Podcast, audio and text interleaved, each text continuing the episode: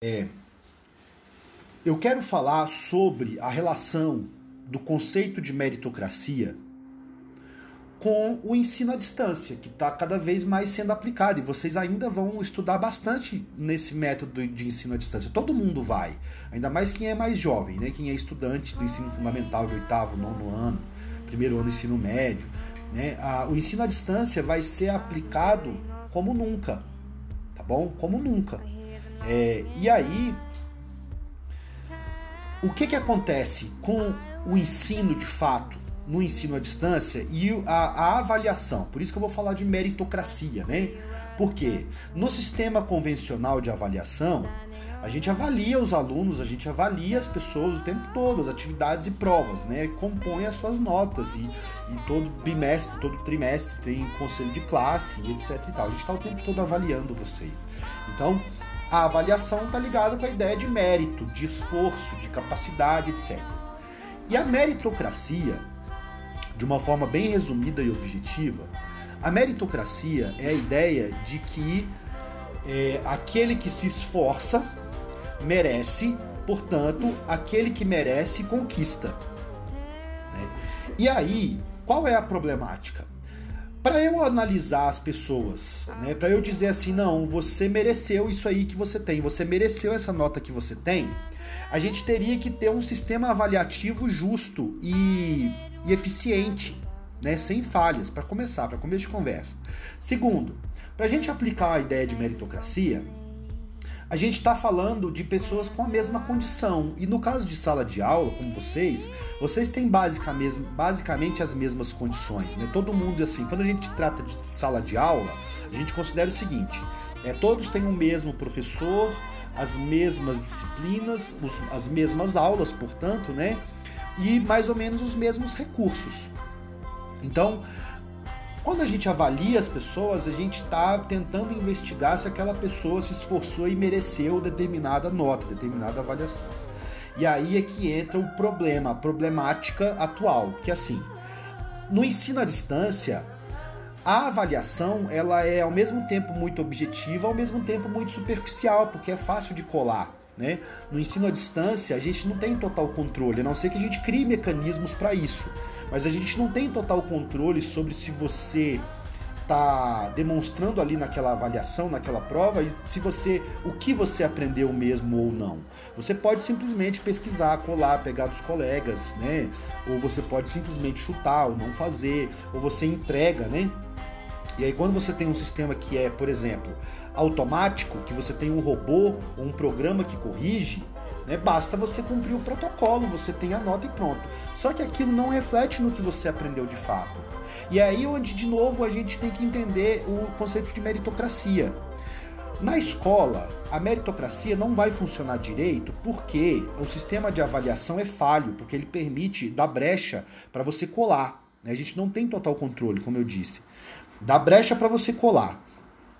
Lá na frente, quando você sair da escola e for trabalhar, o que vai te selecionar não são provas, mas é o próprio mercado de trabalho.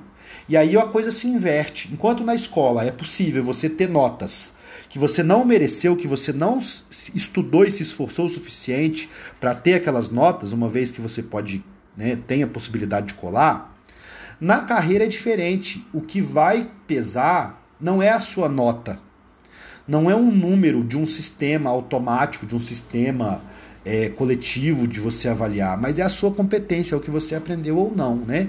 Pelo menos uma parte né, do mercado de trabalho vai selecionar as pessoas pelo real potencial e pelo real aprendizado. Então, é uma armadilha vocês que são jovens, estudantes, acreditar que é, tá mais fácil né? Tá mais fácil estudar, tá mais fácil ter nota, porque tá mais fácil colar, tá mais fácil copiar trabalho, tá mais fácil, né, de alguma forma enrolar e não estudar de fato, onde você tem uma nota no final, mas você não estudou, você não se esforçou de fato para ter aquela nota. Né? Isso é uma armadilha quando a gente pega a perspectiva do que vai vir depois no mercado de trabalho. Porque a sua nota pode ser 9, 8, 9, 10, mas o que você aprendeu de verdade pode ser 1, 2, 3.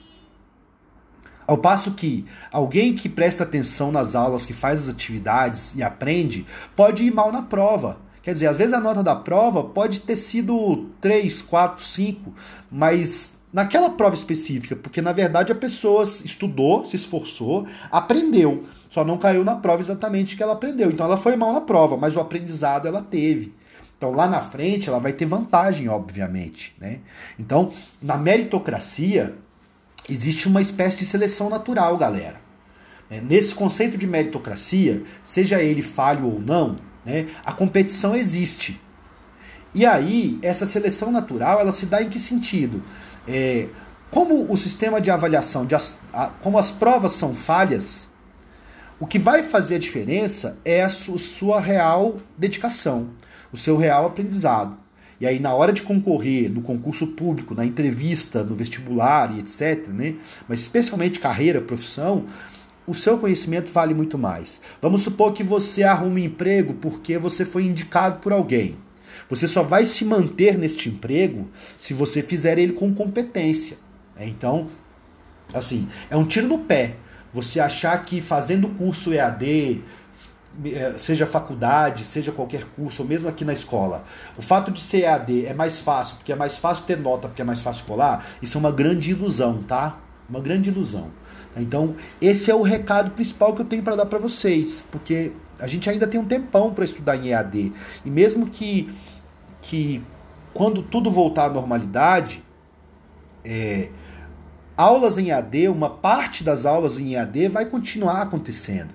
Né? Quando vocês forem fazer faculdade, uma parte do horário, do currículo, né, da grade curricular da faculdade que vocês foram fazer, será em EAD também.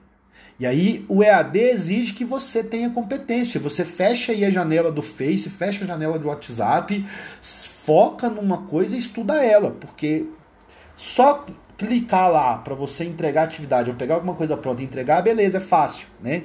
Então quer dizer, fazer o curso EAD é fácil. Porém, o que vai fazer a diferença lá na frente é a formação real que você adquire. E a formação você só adquire se dedicando a ela. Tá bom? Então, assim, para quem já tem um nível de maturidade razoável, para entender isso que eu estou falando, quanto mais cedo você compreender que o seu esforço agora, né, é o que te, te, te permite colher os frutos lá na frente, aí você está no caminho do amadurecimento.